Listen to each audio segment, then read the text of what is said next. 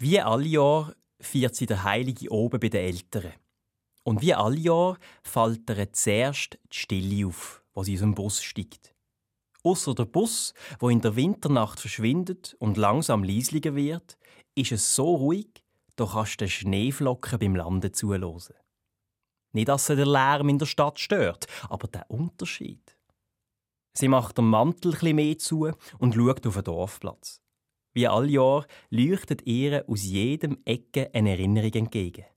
Dort der Dorfbrunnen, was sie so lange zugehabt haben, bis Wasser oben rausgelaufen ist.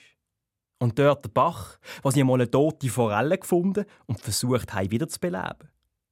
Dort beim Brückli der erste Kuss. Und dort der alte Kastanienbaum mit dem Blumentopf nebendran, wo sie die tote Forelle drin begraben haben. Und mit auf dem Dorfplatz, wie alle Jahr, der große Christbaum. Sieht seit immer genau gleich aus. Als würde es ihn übers Jahr samt dem Schmuck in einer riesen Schneekugel konservieren. Zoberst oben der goldige Stern, wo sie nach der Schule einmal versucht haben, mit Schneebällen zu treffen. Geschafft hat es nie jemand. Der Herr Meier hat sie vorher verscheucht.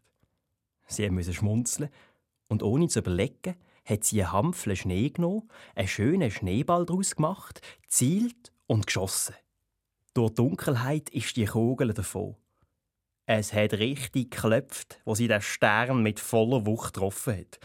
Verschrocken hat sie zugeschaut, wie der Stern runtergeht und mit einem Lärm auf die Strasse geknallt ist. Dann ist wieder ganz still geworden. Nur noch die Schneeflocken haben gehört, die leislich auf dem Dorfplatz gelandet sind.